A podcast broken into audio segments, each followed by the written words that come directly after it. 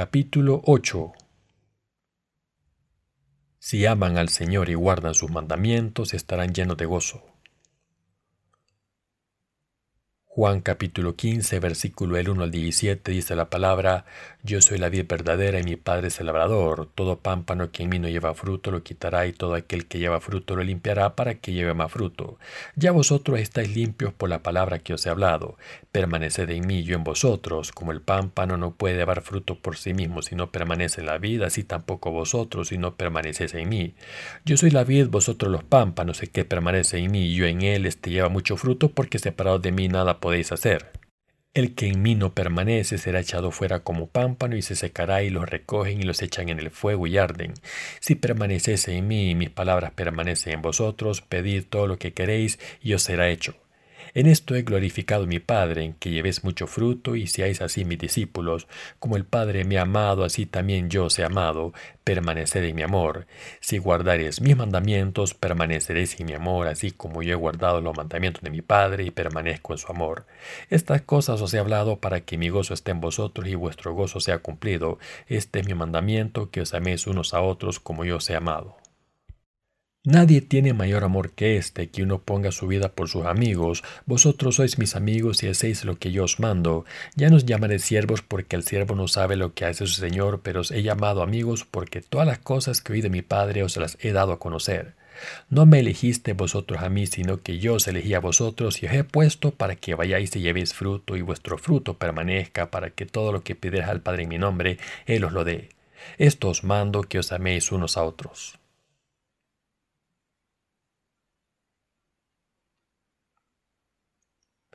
Les doy mi más sincera bienvenida a todos los santos reunidos aquí. Esta reunión de resurgimiento ha sido excelente. Desde el lunes he estado en comunión con ustedes, he partido el pan con ustedes y he podido observar cómo cambian los colores en el otoño en el monte Seorak. He disfrutado mucho estos últimos tres días. Las hojas que cambian de color con el mar azul de fondo proporcionan unas vistas naturales espectaculares que hacen que nuestra reunión sea aún más especial. Le doy gracias a Dios. Dios siempre bendice a los santos cuando se reúnen. A través de su plan maravilloso nos ha ayudado a tomar algunas decisiones importantes. Le estoy muy agradecido a Dios. Aunque me gustaría estar aquí más tiempo cuando acabe el sermón de la tarde, todos debemos volver a nuestros hogares y volver al trabajo.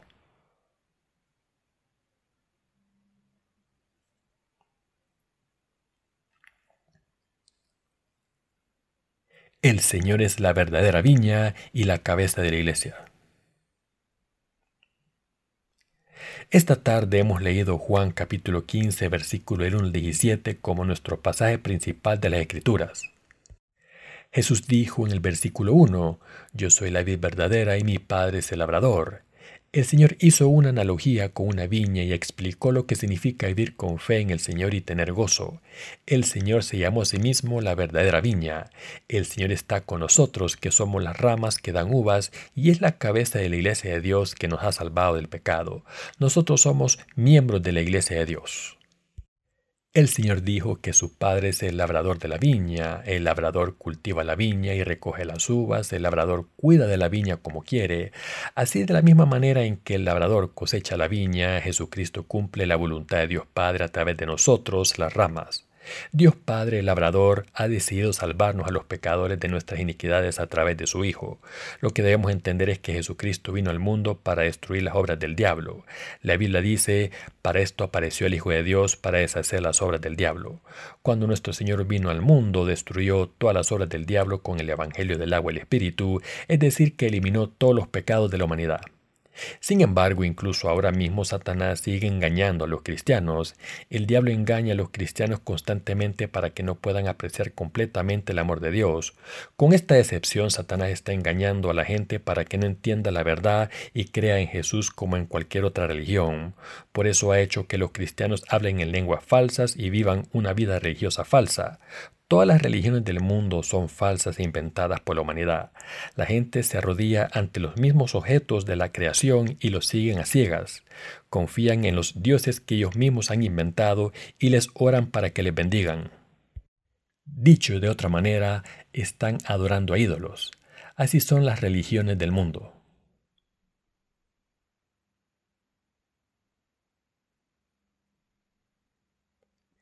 El Señor vino a este mundo para eliminar las artimañas de Satanás y salvarnos del pecado.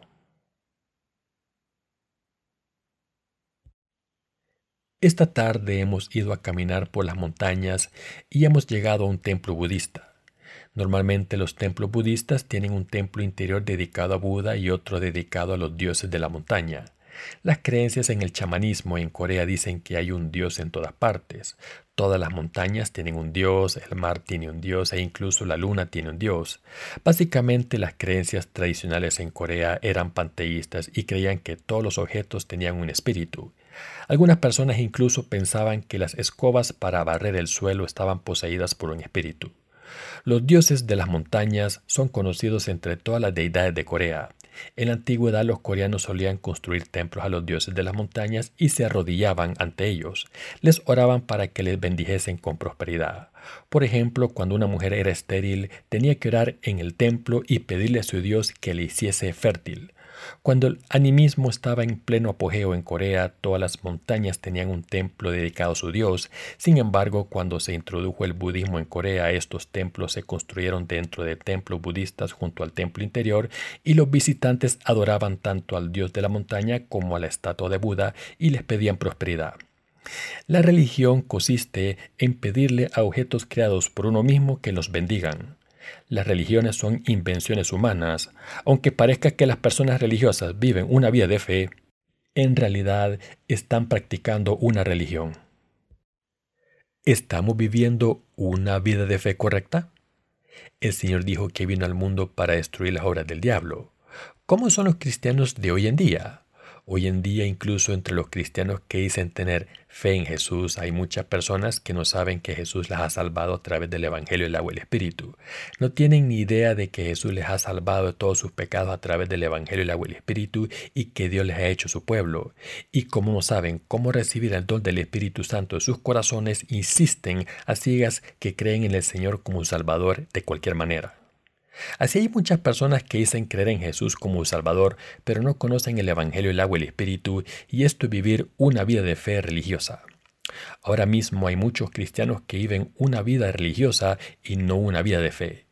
Las personas oran a Dios para que las bendigan sin entender la verdad de salvación y esto me parte el corazón no están interesadas en la verdad de la remisión de los pecados, en lo que Jesús hizo por ellas a través del Evangelio o el Espíritu, pero le piden a Dios que acepte su devoción. Cuando la Biblia dice que el Señor vino al mundo para destruir las obras del diablo, significa que Jesús vino a destruir las obras del diablo que llevan a la gente a vivir una vida religiosa tan inútil y para librarnos de estas artimañas del diablo. En realidad Jesucristo, el Hijo de Dios, vino al mundo encarnado de un hombre y cuando cumplió los 30 años, aceptó todos los pecados de la humanidad para siempre al ser bautizado por Juan el Bautista. Como precio por estos pecados fue crucificado para derramar su sangre y después se levantó entre los muertos para salvarnos. Por tanto, Jesús es el Dios Todopoderoso y nuestro Salvador que vino por el Evangelio del agua y el Espíritu. Dios el Padre de Jesucristo ha destruido todas las artimañas del diablo para que nos salvase de todos los pecados a través de su Hijo y nos hiciera su pueblo. Antes de la llegada de Jesucristo, Adán y Eva habían caído en la tentación de Satanás en el jardín del Edén y habían pecado al comer del árbol del conocimiento del bien y el mal, y como resultado toda la raza humana se separó temporalmente de Dios. Sin embargo, Jesucristo vino al mundo después. Al ser bautizado tomó todos nuestros pecados y para pagar por estos pecados fue crucificado hasta morir y al levantarse entre los muertos se ha convertido en nuestro verdadero Dios de la salvación. Por tanto, pudimos encontrar a Dios de nuevo, después de haber estado separados de Él desde el día en que Adán y Eva cayeron en la tentación y pecaron, pudimos convertirnos en el pueblo de Dios. Así el Señor nos ha salvado de todos los pecados perfecta y completamente. El Señor está diciendo, yo soy la vid verdadera y está escrito que es la cabeza del cuerpo, la iglesia. Jesucristo se refirió a su Padre como el labrador de la viña. Incluso antes de la creación del mundo, el Padre de Jesucristo había planeado salvarnos del pecado y hacernos su pueblo en Jesucristo y a través de su Hijo cumplió su voluntad. Cuando Jesucristo dijo aquí, yo soy la vida verdadera y vosotros sois las ramas, quiso decir que es la cabeza de la iglesia.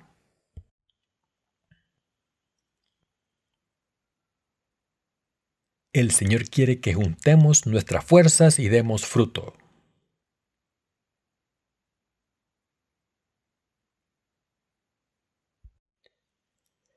El pasaje de las Escrituras de hoy habla de nuestra vía de fe en la iglesia después de creer en el Evangelio del agua y el Espíritu.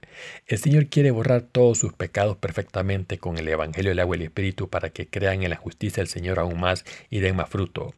El Señor también dijo que se libraría de los que no dan fruto. Por tanto, para dar fruto debemos vivir en nuestro Señor con fe en el Evangelio del agua y el Espíritu. Los que creen en el Evangelio del agua y el Espíritu son los miembros de la Iglesia de Dios y como miembros de esta Iglesia debemos vivir nuestra vida de fe confiando en el Señor. Ahora que el Señor nos ha salvado a través del Evangelio del agua y el Espíritu, quiere que demos aún más frutos espirituales. Debemos vivir por fe siguiendo el Evangelio del agua y el Espíritu del Señor. Debemos darnos cuenta de nuestras insuficiencias y seguir por fe el Evangelio del agua y el Espíritu que el Señor nos ha dado. Debemos amar al Señor sobre todas las cosas y recordar su mandamiento de no tener otros dioses ante Él. Debemos estar siempre agradecidos y servir al Señor de verdad en nuestras vidas, pensando siempre cómo nos ha salvado el Señor y para vivir de esta manera debemos dedicar nuestras vidas a salvar almas según la voluntad del Señor.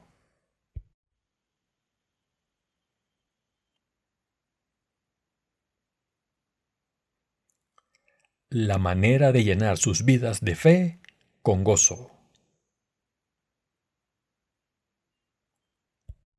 ¿Cuándo están más contentos nuestros corazones?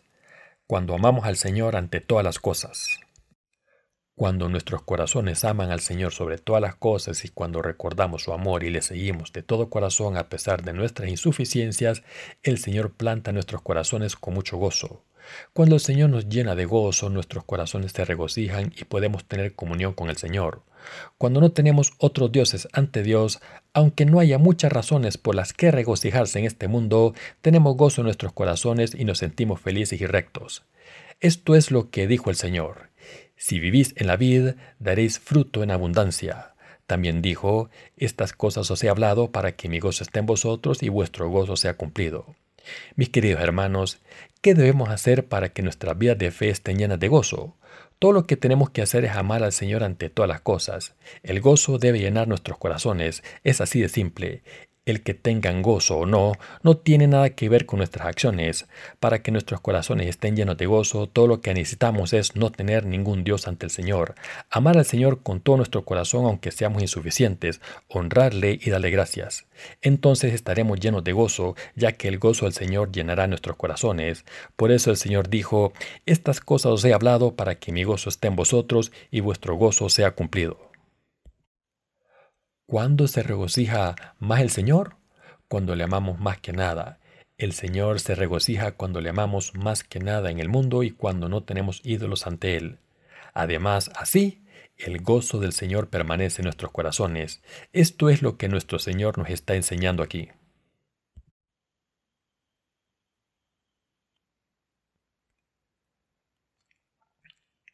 Nosotros también nos hemos convertido en esclavos del amor. Después de salvarnos del pecado a través del Evangelio del agua y el Espíritu, Jesús nos dijo, os amo de verdad, os he salvado de todos los pecados. Para ver esto, veamos el diálogo que el Señor tuvo con Pedro. ¿Me amas, Pedro? Sí, Señor, tú sabes que te amo. Apacienta mis ovejas.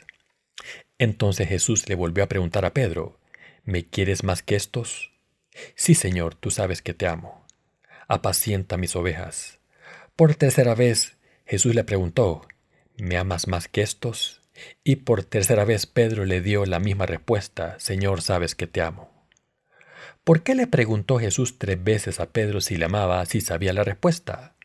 Cuando Jesús fue llevado ante la corte de Pilatos, una sierva vio a Pedro y le acusó de ser un seguidor de Jesús. Para salvar su propia vida, Pedro negó a Jesús tres veces. Hubiera sido mejor que Pedro no hubiera negado a Jesús tres veces y hubiera seguido al Señor hasta el final, pero cuando la sierva expuso a Pedro, éste negó a Jesús y le maldijo diciendo no conozco a ese hombre. Entonces el gallo empezó a cantar. Cuando Pedro escuchó el gallo cantar, se acordó de lo que Jesús le había dicho. Pedro le dijo al Señor que le seguiría hasta la muerte, pero Jesús le contestó, De cierto te digo que esta noche antes que el gallo cante me negarás tres veces. Al escuchar lo que Jesús dijo, que Pedro le negaría, él le contestó, Aunque me fuera necesario morir contigo, no te negaré. Sin embargo, cuando Pedro estaba fuera de la corte de Pilatos, negó a Jesús tres veces antes de que el gallo cantase. Así que, cuando Pedro escuchó cantar al gallo, lloró desde lo más profundo de su corazón. Pedro era un hombre leal. Cuando los soldados romanos y los siervos de los líderes judíos fueron a arrestar a Jesús, Pedro le cortó la oreja derecha a uno de los siervos del sumo sacerdote. Pedro era así de leal a Jesús y estaba dispuesto a dedicarse completamente a Dios. Al ver lo leal que Pedro había sido, no podía aguantar la vergüenza de negar a Jesús tres veces e incluso maldecirle. Así que, incluso después de haber resucitado Jesús, volvió a la vida que tenía antes de conocer a Jesús porque no se podía presentar ante Cristo. Aunque otros discípulos querían seguir al Señor cuando lo hubieron resucitado, por culpa de la vergüenza, Pedro no podía presentarse al Señor como antes. Aunque había ido a la tumba del Señor y la había visto vacía, Pedro no le buscó, sino que volvió a su ocupación anterior lo que era la pesca. Cuando Pedro y seis discípulos más salieron a pescar alrededor del amanecer, Jesús apareció en la orilla cerca de donde estaban pescando. Entonces les dijo, Amigos, ¿habéis pescado algo? Pedro contestó, No. Echad la red a la derecha de la barca y hallaréis, les dijo Jesús. Cuando Pedro echó la red en la parte derecha de la barca, como le dijo Jesús, pescó muchos peces. Entonces Pedro fue a la orilla y vio una hoguera con peces en ella y algo de pan. Entonces Jesús le dijo que trajera algunos pescados y juntos desayunaron. Después de terminar el desayuno, Jesús le preguntó a Pedro, Simón, hijo de Jonás, ¿me amas más que estos? Hasta ese momento Pedro estaba demasiado perplejo para contestar a Jesús porque no sabía si lo que estaba sucediendo era real o un sueño. Aunque estaba feliz porque Jesús había resucitado entre los muertos de nuevo y había ido a verle, tenía vergüenza en su corazón. Cuando Pedro escuchó la pregunta de Jesús, sintió todavía más vergüenza y no pudo soportarlo. Antes de que Jesús fuese crucificado, si el Señor le hubiera preguntado a Pedro, ¿me amas más que todos estos? En ese momento Pedro le habría contestado, Señor, antes moriría que huir de ti. Nunca huiré aunque tenga que morir. Sin embargo, el Señor ya sabía lo que iba a suceder y todo ocurrió tal y como él lo había dicho.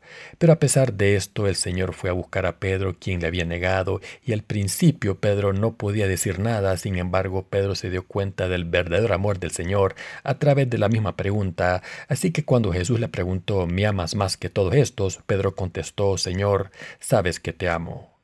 Ahora la fuente del amor de Pedro por el Señor no era el mismo, sino el mismo Señor. Señor, ahora me doy cuenta de que me amas así.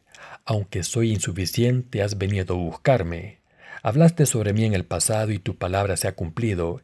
Eres el Hijo de Dios, eres mi Salvador y eres el Dios Todopoderoso. Aunque te negué, viniste a buscarme después de tu resurrección. No tengo palabras suficientes. Sabes que te amo. Cuando Pedro contestó así, el Señor le dijo, apacienta mis ovejas.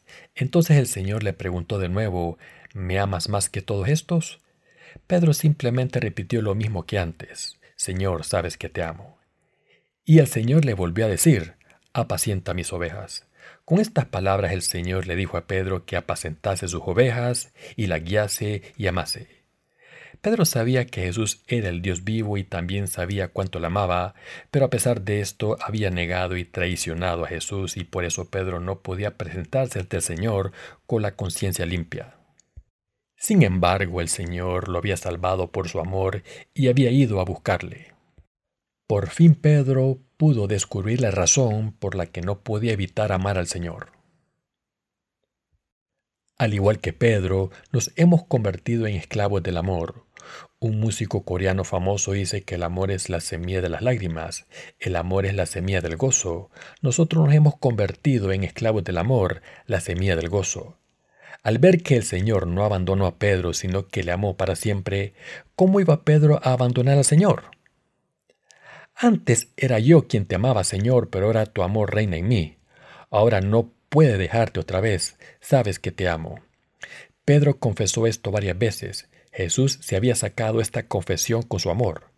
Pedro confesó todos sus errores a Jesús y una vez más recordó que todos estos pecados se le habían pasado a Jesús cuando fue bautizado.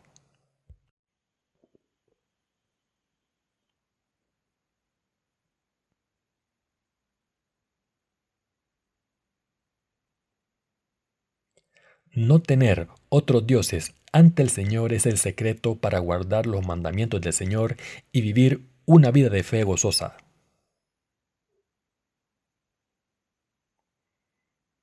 Jesús dijo, Estas cosas os he hablado para que mi gozo esté en vosotros y vuestro gozo sea cumplido. ¿Qué debemos hacer para estar llenos del gozo del Señor? Debemos vivir en el Señor por fe, caminar en sus mandamientos y amarle ante todo. También debemos quitar de nuestros corazones cualquier ídolo que hayamos puesto por delante de Dios y si sabemos que somos insuficientes y seguimos al Señor por fe, el gozo del Señor vendrá a nosotros. El Señor nos dará gozo y nuestros corazones estarán llenos de gozo. La manera de vivir una vida de fe gozosa es no tener ídolos delante del Señor. Así es como amamos al Señor ante todo, y así es como cumplimos los mandamientos del Señor, de la misma manera en que el Padre amó al Señor y el Señor cumplió los mandamientos del Padre en este mundo, nosotros debemos amar al Señor y cumplir los mandamientos del Padre. Los mandamientos de Dios son amar a Dios ante todas las cosas y al prójimo como nosotros mismos.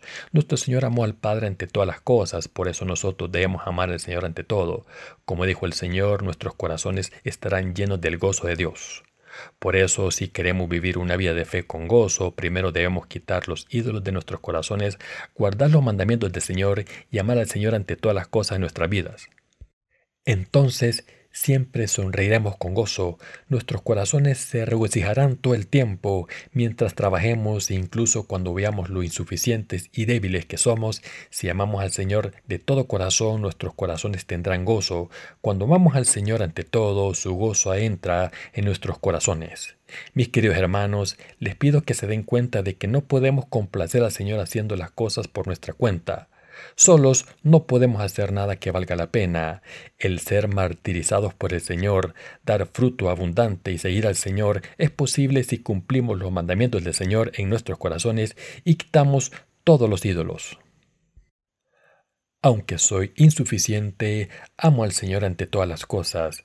El Señor es mi amor, es mi Maestro. No tengo nada más que al Señor. Por supuesto, a veces mis pensamientos y emociones y debilidades se ponen por delante del Señor y me impiden acercarme a Él, pero aún así no tengo a nadie más que al Señor. Solo el Señor es lo más querido y honorable para mí, y Él solo es mi verdadero Dios. Una vez escuché a un predicador famoso en Corea que respetaba al almirante Yi Shu-sin más que a nadie cuando se le preguntó a quién respetaba más en el mundo. Entonces otro predicador famoso dijo que respetaba al gran monje Won Yo que vivió hace 1400 años. Estas respuestas sonaban tan graciosas que me reí mucho. Por supuesto, el almirante Yi merece nuestro respeto porque es el almirante más grande de la historia de Corea. Durante la invasión japonesa de Corea en 1950, el almirante Yi venció a la gran flota japonesa una y otra vez, y el gran monje Won Yu también es una figura respetable por sus enseñanzas y sus virtudes. Todo el mundo tiene alguien a quien respeta. Algunas personas respetan a ciertos científicos, otras a filósofos, otras a ciertas figuras de otro calibre. ¿Y nosotros? ¿Se merece nuestro respeto a estas personas importantes? Como creyentes en el Evangelio del agua y el Espíritu, nosotros respetamos al Señor ante todas las cosas. No hay nadie que merezca más nuestro respeto que el Señor. ¿Se aman a sí mismo más que nadie? Es natural amarse a uno mismo. Los seres humanos se aman demasiado, pero ¿merece alguien más nuestro amor tanto como el Señor? No, nadie merece ser amado tanto como el Señor. ¿Podemos comparar al Señor con las cosas del mundo como la riqueza, los placeres o el poder? No, no se puede comparar. Aunque los comparásemos con el Señor, ¿sería alguna mejor que el Señor? Por supuesto que no. El Señor nos ha salvado a través del Evangelio del agua y el Espíritu, y con esta palabra de verdad ha eliminado todos nuestros pecados. Ahora somos justos. ¿Hay algo que se pueda comparar con esta bendición de amor y gracia que nos ha hecho hijos del Señor a través del Evangelio del agua y el Espíritu? No. Jesús nos amó incondicionalmente y por eso cuando caímos en el pecado y fuimos destinados a la destrucción, nos salvó gratuitamente sin pedir nada a cambio. El Señor tuvo compasión por nosotros sin importar nuestros méritos y errores porque nos amó y por eso nos recibió en sus brazos y nos salvó. Por tanto, ante este amor y esta salvación no podemos poner ninguna condición, sino que debemos aceptarlos con gratitud. En otras palabras, no amar otras cosas más que el amor y la salvación del Señor. Aunque de vez en cuando alguien intenta pisotear el amor del Señor, no hay nada que pueda rebajarle de su lugar de honor. De hecho, las cosas de este mundo no pueden compararse con el Señor, aunque a veces nos parezcan apetecibles, pero ninguna puede ocupar todo nuestro corazón. Nosotros deseamos vivir nuestra vida de fe en la iglesia de Dios y seguir al Señor con lealtad. Y aunque seamos insuficientes, queremos servir al Señor juntos y aunque tengamos defectos, queremos seguirle. ¿Qué es lo que nos pide el Señor únicamente? Que defendamos su Evangelio del agua y el Espíritu con fe. En otras palabras, debemos guardar el mandamiento del Señor de no tener otros dioses ante Él. Debemos obedecer este mandamiento y darnos cuenta de que nada en este mundo puede compararse con el Señor, que es lo más preciado en el mundo y que su belleza no tiene comparación. Aunque somos insuficientes y débiles, amamos al Señor ante todo. Nuestros corazones tienen comunión con el Señor precisamente porque hemos quitado todos los ídolos de nuestros corazones, porque guardamos los mandamientos del Señor y le amamos a pesar de nuestras insuficiencias. Por eso nuestros corazones se regocijan y tienen felicidad, paz y fuerza. Cuando la palabra del Señor que nos dio entra en nuestros corazones, tenemos tanta paz que no podemos evitar amar a nuestros hermanos y hermanas, a toda la gente de Dios que el Señor ama. Amamos tanto al Señor que no hay nada que nos dé tanto gozo. Esto es lo que el Señor dijo en el pasaje de las Escrituras de Juan capítulo 15. Por eso el Señor quiere que le dediquemos nuestras vidas. Vosotros sois mis amigos si hacéis lo que yo os mando. Y nadie tiene mayor amor que este, que uno ponga su vida por sus amigos. El Señor entregó su vida por nosotros. Si obedecemos los mandamientos del Señor y le amamos ante todas las cosas, no hay nada mejor que morir por el Señor. No hay mayor amor que entregar la vida por los amigos. El Señor nos amó y se sacrificó por nosotros. Por tanto, si no tenemos otros dioses ante el Señor, le amamos y le seguimos con este amor y fe, dispuestos a entregar nuestra vida por Él, estamos haciendo lo mejor. Entonces seremos verdaderos amigos del Señor. Por eso el Señor nos llamó amigos y dijo que nos daría a conocer todo. El Señor nos llamó amigos de Dios y nos hizo obreros de Dios en este mundo. No somos nosotros los que escogemos a Dios, sino que Dios nos escoge. Jesús dijo que ha hecho posible que lo recibamos todo de Dios Padre en su nombre, para que podamos dar más fruto. Así que cuando necesitamos algo, oramos al Señor. Ahora es posible conseguirlo todo del Padre si oramos en el nombre de Jesucristo, en el nombre de Dios Todopoderoso. Jesucristo es el Dios Todopoderoso que puede contestar todas nuestras peticiones cuando lo oramos directamente. Esto se debe a que el Señor nos ha permitido confiar en Él y seguirle. Por este poder que el Señor nos ha dado y por su amor, amamos al Señor ante todas las cosas, el Señor nos dijo, este es mi mandamiento, que os améis unos a otros, como yo os he amado. Si de verdad obedecemos el mandamiento del Señor de no tener otros dioses ante Él y amarle ante todas las cosas y seguirle, podemos amarnos los unos a los otros y tener compasión por otras almas. El Señor ha hecho que vivamos una vida de fe amándonos los unos a los otros como Él nos ama. Jesucristo, que es la cabeza de la iglesia, nos ha puesto en la iglesia como trabajadores y nos ha hecho amar al Señor unidos en esta iglesia. Además de pedirnos que nos amemos, el Señor también nos dijo que diésemos fruto abundante en nuestras vidas. El Señor es la cabeza de la iglesia, nuestro Salvador y Dios. Aunque somos insuficientes, por lo menos nuestros corazones siempre viven en el Señor. No podemos amar nada más que al Señor. Esto significa que nuestros corazones deben estar completamente dedicados a guardar los mandamientos del Señor. Debemos obedecer la palabra del Señor que nos dice que no podemos tener otros dioses ante Dios. Aunque seamos insuficientes, debemos intentar guardar los mandamientos del Señor en este mundo y debemos obedecerle por fe. Y si alguna vez cometemos errores, debemos recordar lo que el Señor nos dijo y volver a nuestro lugar de fe para amar al Señor ante todas las cosas. A pesar de nuestras insuficiencias, debemos amarnos los unos a los otros y unidos debemos predicar la verdad, el Evangelio del agua y el Espíritu a todos los que todavía no conocen al Señor. Así nuestras vidas deben dedicarse a servir al Señor, amar a las almas y amarnos los unos a los otros. Debemos amar a Dios ante todas las cosas y vivir según su voluntad. Estoy absolutamente convencido de que esta es la manera correcta de vivir. ¿Lo creen ustedes? Aunque a menudo tropezamos por culpa de nuestras debilidades como Pedro, el amor profundo de Dios ha sido plantado en nuestros corazones. No podemos olvidar que el Señor vino al mundo a través de la verdad, el Evangelio del agua y el Espíritu. Por eso amamos al Señor ante todas las cosas. Aunque somos insuficientes, amamos al Señor. ¿Aman ustedes al Señor? Todos somos inadecuados. Aunque somos tan insuficientes, amamos al Señor mucho. Como el Señor nos amó primero y nos sigue amando siempre, no podemos imitar amarle. Amamos al Señor de verdad. ¿De verdad aman al Señor? ¿Seguirán amando al Señor? ¿Les es imposible no amar al Señor? Le doy gracias a Dios. Estos últimos tres días han sido como un sueño para mí. Estoy muy contento de haber estado con ustedes aquí.